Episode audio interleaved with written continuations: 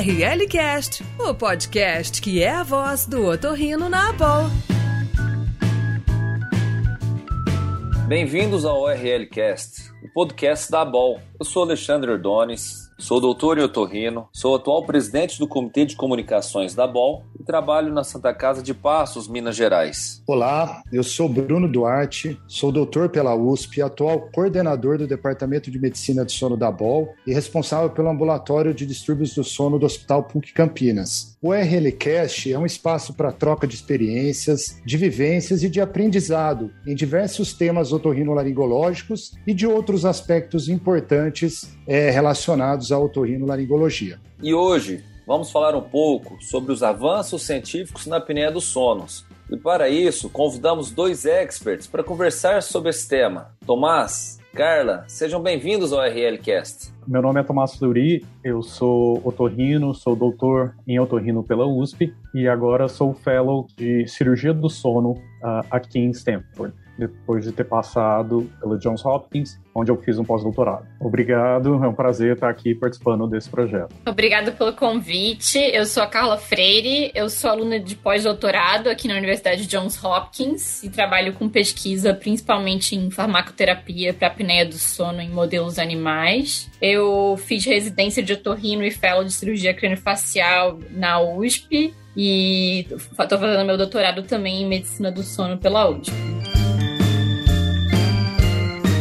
Muito obrigado pela presença. A gente sempre, né, inicialmente, há alguns anos, a gente sempre brincava assim: olha, a pessoa tem apneia de sono, não existe uma pílula, alguma coisa que a gente tome e melhore assim a apneia, trate a apneia. Isso era visto como brincadeira, mas as coisas estão avançando bastante. Então eu queria saber, Tomás, é, o que, que há de novo assim quando a gente pensa em farmacoterapia para ronco, para apneia de sono? Como está no momento você que tem tanta experiência? Experiência aí em Johns Hopkins e Stanford? Perfeito, Bruno. Excelente pergunta, né? Essa é a pergunta de um milhão de dólares. Quando que vai sair a pílula que vai consertar a apneia do sono, que é um problema tão sério aqui nos Estados Unidos, uh, acomete até metade da população, né? Então é muito, muito comum. Tem bastante coisa vindo por aí e a pesquisa vai ser o que vai dar resposta para gente. Como que é feita essa pesquisa, né? Tem diversas variáveis, mas uma delas é procurar um receptor que controla via aérea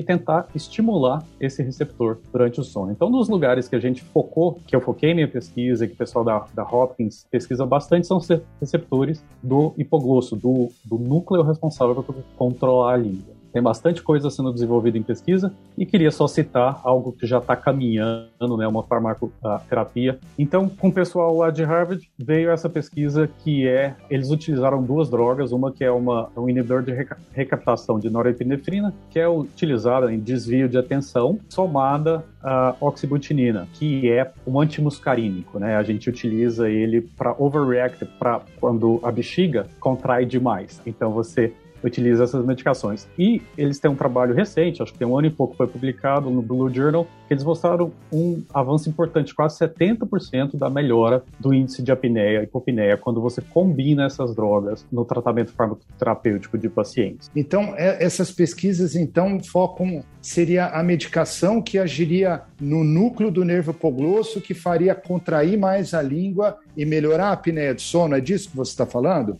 Isso, absolutamente. Isso é um dos possíveis mecanismos de pensar em tratar a apneia. O que é a apneia do sono? Conforme a gente vai para as fases mais profundas do sono, a gente relaxa a musculatura, não é isso? Até chegar na atonia, que é quando você tem completo relaxamento da musculatura, a atonia que a gente vê no REM. Então a ideia é você conseguir suprir de novo esse input para via aérea. E por que, que a gente foca na língua? Porque a língua é o principal protusor, uh, o principal dilatador da via aérea. Então, ele é, normalmente, as pesquisas olham muito a língua. Se você conseguir tirar a língua do caminho, prover uh, input muscular para ela, você consegue ter uma via aérea, de uma maneira geral, estável, que não vai ter a apneia do sono. Então as pesquisas olham muito para isso. Se me permitir estender um pouquinho para minha pesquisa, eu fiquei cansado de procurar receptor no hipoglosso, porque o que, que acontece? A gente acha os receptores, mas eles às vezes não são específicos. Então você vai fazer uma droga que vai ter efeito colateral. Por exemplo, é, esse estimulante, a tomoxetina, tem efeito colateral principalmente em idoso. A gente não pode sair fazendo isso idosos com comorbidades, que é o caso do paciente uh, que tem muito tempo de apneia. Então, o que, que eu fiz na minha pesquisa?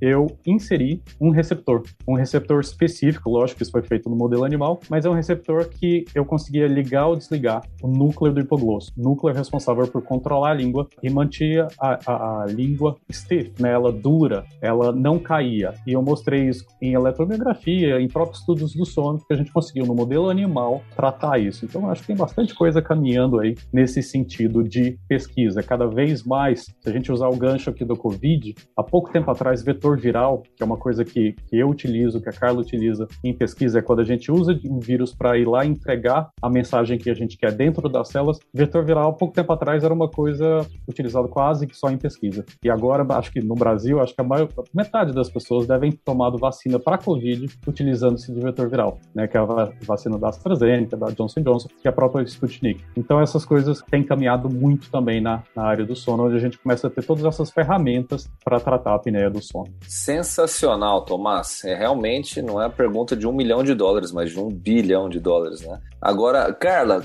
sei que você tem pesquisado muito também sobre na farmacoterapia no Johns Hopkins e vi que você está é, avaliando o uso da leptina intranasal. Conta essa história pra gente, conta a sua experiência, por favor. Sim, então a leptina intranasal é bastante interessante. A gente tem pesquisas já de muitos anos atrás que mostraram que a leptina poderia ter alguma correlação com a fisiopatologia da apneia e que até isso não está bem claro, mas a gente descobriu nessas pesquisas em estudos animais que ela é um potente estimulante respiratório. Então seria uma potencial, um potencial candidato para a terapia da apneia do sono. Além disso, a leptina, a leptina em si, ela já é utilizada em outras doenças, o que facilitaria a aplicação dela como uma droga em humanos. Mas ao mesmo tempo, como o Tomás estava falando também do estudo da tomoxetina e oxibutinina, a gente ainda não sabe como que os humanos responderiam à leptina. Então, esses provavelmente são os próximos passos. Tentar comprovar a segurança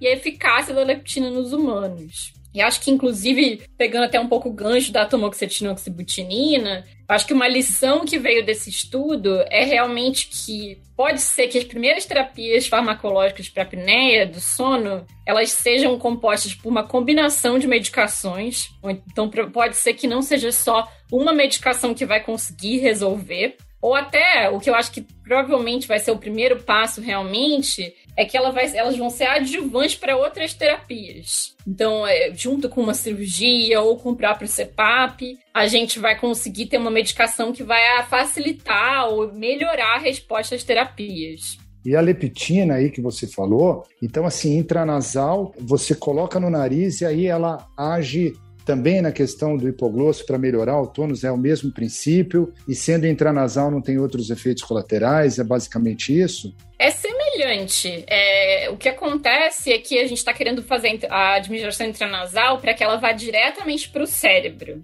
O que nós não sabemos ainda, e não parece que é o caso, se ela atua diretamente no hipoglosso. Parece que ela vai atuar em outros centros que vão acabar estimulando o nervo hipoglosso. E em relação à questão de segurança, tem o lado bom e ruim, vamos dizer, porque ao mesmo tempo que ela não está indo para a corrente sanguínea, então não tem efeito é, em outras regiões, ao mesmo tempo você está tentando fazer com uma medicação chegue diretamente ao cérebro. Então, isso é alguma coisa também que com certeza vai precisar de mais pesquisa para avaliar essa segurança. E, é, e nesse sentido, é, a gente sempre tem que lembrar que na apneia do sono, se a gente está propondo uma medicação, provavelmente vai ser uma medicação de uso crônico e que a pessoa vai usar para o resto da vida. Então, a questão da segurança, dos efeitos colaterais, é muito mais importante do que se você estiver pensando numa medicação que o paciente vai tomar só uma vez porque está com uma dor ou alguma coisa. É realmente algo que você tem que ser muito cuidadoso em relação aos efeitos colaterais e à toxicidade das medicações. Perfeito, Carla. É assim, então a gente falou um pouco da pesquisa da farmacoterapia como tratamento para apneia de sono.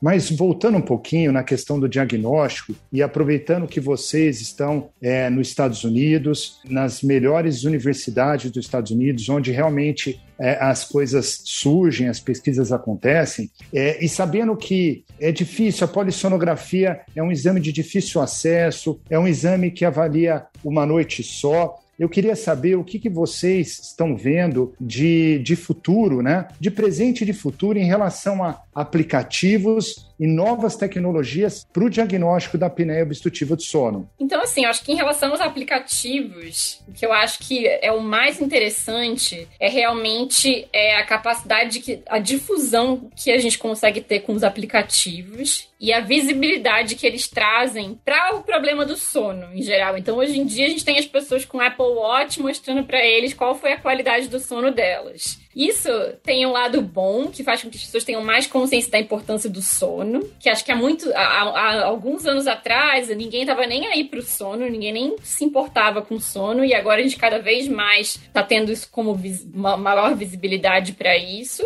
Mas também tem um lado que, que eu não sei o que vai acontecer, mas que tá transformando também a qualidade do sono num, quase num jogo, né? Então que as pessoas querem melhorar a qualidade do sono e vão procurar o médico, e aí acho que vai ficar pra gente tentar responder e orientar os pacientes de como que isso vai acontecer. Mas com certeza, e acho que aqui nos Estados Unidos, com a pressão dos planos de saúde, de tentar sempre achar alternativas mais baratas e práticas para o diagnóstico, eu acho que isso é uma coisa que vai se desenvolver muito no futuro. Mas ao mesmo tempo, tem uma outra vertente, que é a vertente que está tentando descobrir os fenótipos da apneia do sono. Para a gente conseguir identificar os fenótipos, pelo menos atualmente, né, que o que seriam os fenótipos? Seriam outras características não anatômicas em relação à ativação neuromuscular, é, em relação à latência de despertar, que para a gente detectar essas alterações, na verdade a gente precisa de mais dispositivos, mais intervenção e mais protocolos durante a polissonografia. Então eu acho que vai ser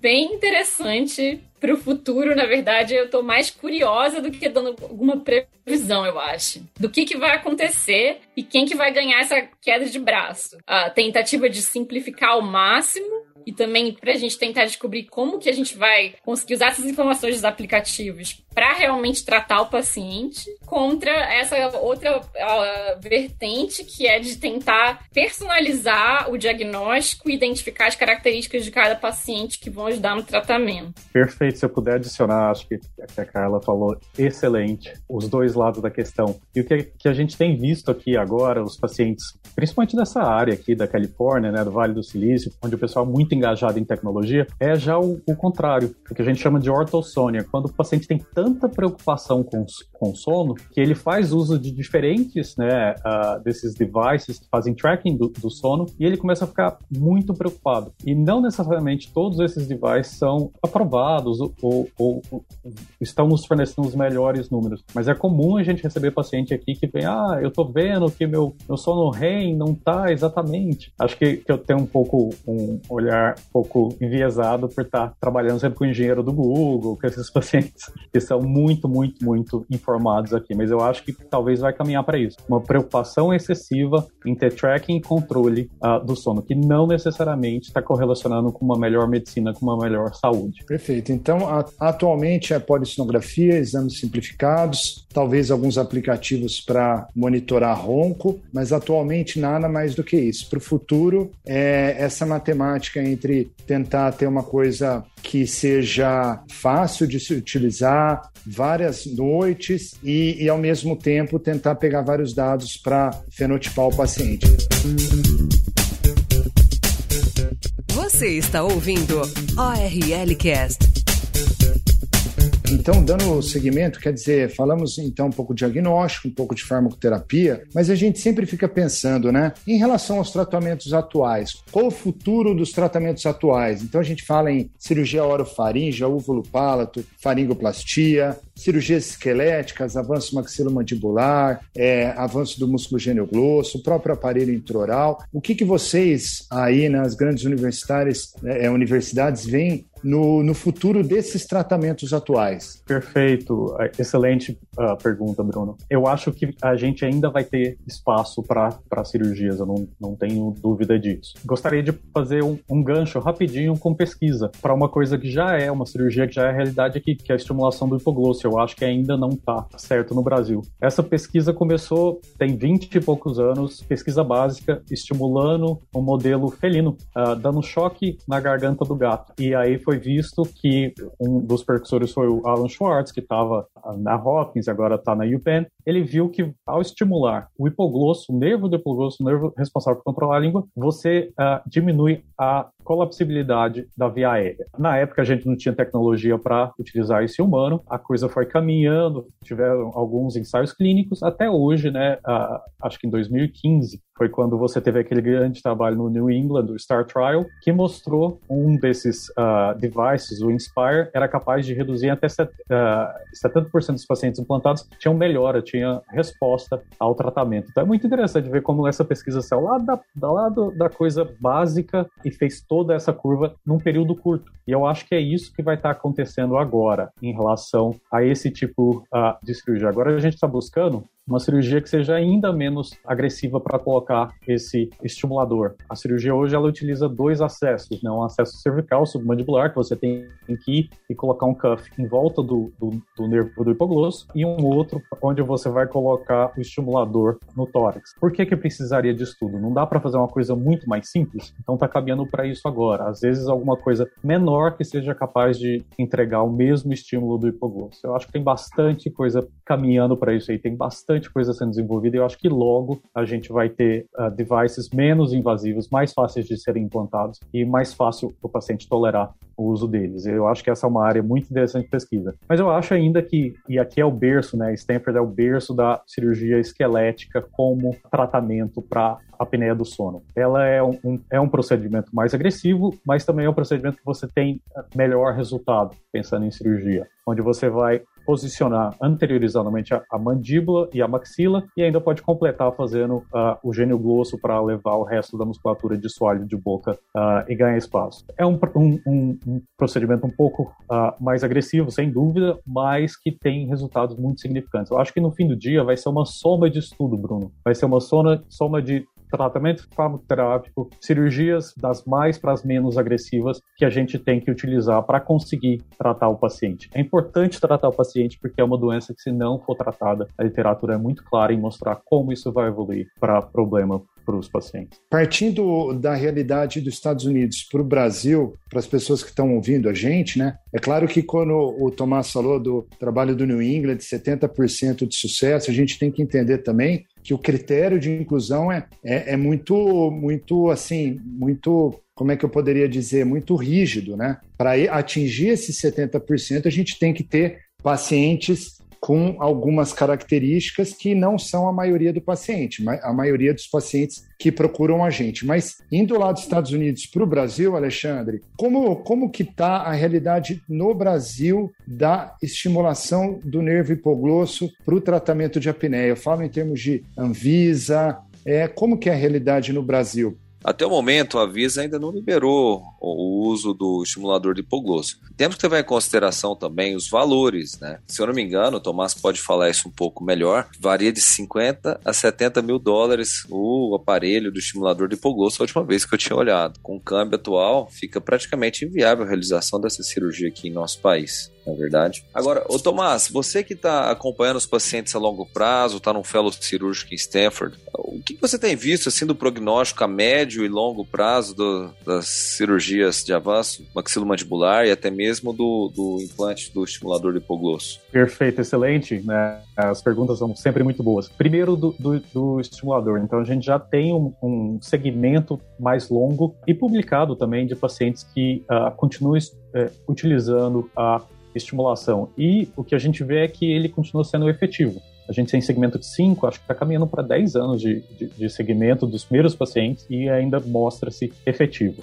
É lógico que não é, não é todo paciente que, como foi dito, que, que, que vai ser candidato e há limitações, uh, obviamente, né, de estar tá utilizando um device que proíbe você de, de fazer ressonância, a ressonância não pode ser feita de pescoço e tórax, então tem limitações. Além disso, né, só tocando, eu falei 70% de uh, sucesso, mas tem 30% de paciente que foi operado, foi implantado e não respondeu. Então isso ainda né, não é ideal, acho que tem bastante espaço para isso evoluir. Em cirurgia esquelética, eu acho que se for, e é uma coisa que a gente discute muito aqui, se for uh, abordado de forma correta, você vai ter um período maior. O que, seria a forma correta? Uma coisa que hoje tem se chamado atenção, por exemplo, é a dimensão transversa da maxila, uma coisa que por muito tempo não foi, não foi olhada, uh, principalmente pensando em sono, o desenvolvimento da maxila. A gente sabe que as análises, né, as cephalometrias, elas são todas feitas em perfil, então a ideia era sempre chegar o esqueleto ósseo para frente. Mas a gente sabe hoje o quão importante é, são essas dimensões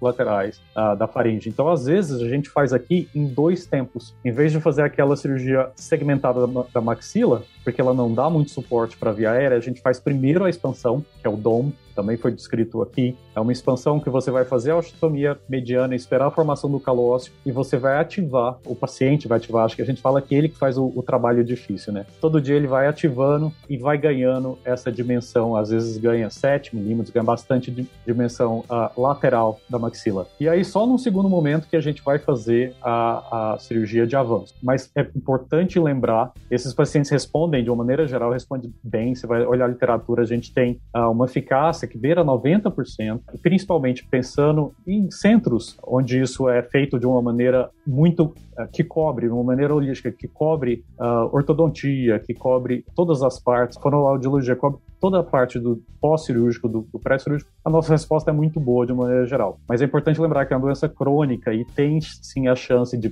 com o tempo, conforme a musculatura vai ficando menos responsiva, você vai tendo menos input neural para essa musculatura, ter uma chance de, com os anos, você perder os resultados iniciais desse tratamento cirúrgico. Ao mesmo tempo, é difícil para o paciente que não tolera o CPAP. A gente trabalha muito com a, com a sleep medicine, com a medicina do sono, não a parte cirúrgica, mas a medicina do sono, que eles fazem de tudo para conseguir que o paciente tolere o CPAP. Os pacientes que toleram CPAP, isso é excelente, ele está tratado, está resolvida a questão, é o tratamento ouro. Mas infelizmente tem paciente que não tolera, então aí a gente tem que ter né, um arsenal do que, que a gente vai ser capaz de, de oferecer para o paciente, pensando em, na melhoria da qualidade do sono geral desse paciente. E acho que eu queria pegar carona um pouquinho no que o Tomás comentou, sim, concordo totalmente. Eu acho muito importante, inclusive, essa mensagem sobre o CPAP, porque acho que o CPAP está aqui para ficar e ele funciona muito bem para muitos pacientes. E, no geral, o que eu vejo é que o futuro vai ser mais personalizado. Então, a gente espera mesmo que vão surgir novas terapias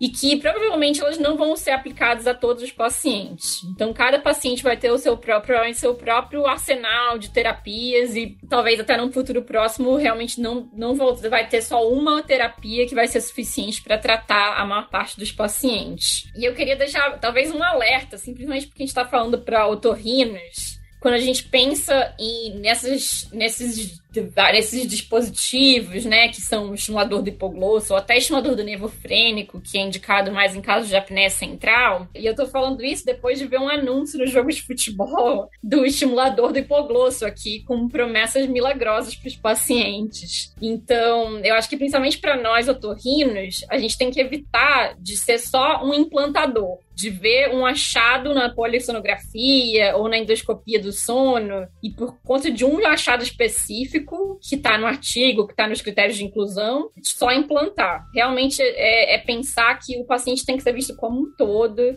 e até, em alguns casos, pensar mesmo em ter uma abordagem multidisciplinar, uma equipe multidisciplinar para avaliar esses pacientes e conseguir identificar qual seria a melhor terapia para eles.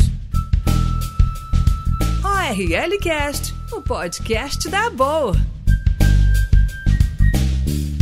Agora, fugindo um pouco da apneia, eu ouvi um pouco de vocês dois. Como é ser um brasileiro pesquisador numa grande instituição dos Estados Unidos, como vocês estão, Stanford, na Hopkins? Queria escutar de vocês. Bom, eu vou primeiro. Essa pergunta é muito boa, Alexandre. E eu acho, eu tive uma experiência muito boa e por isso que acabei ficando aqui.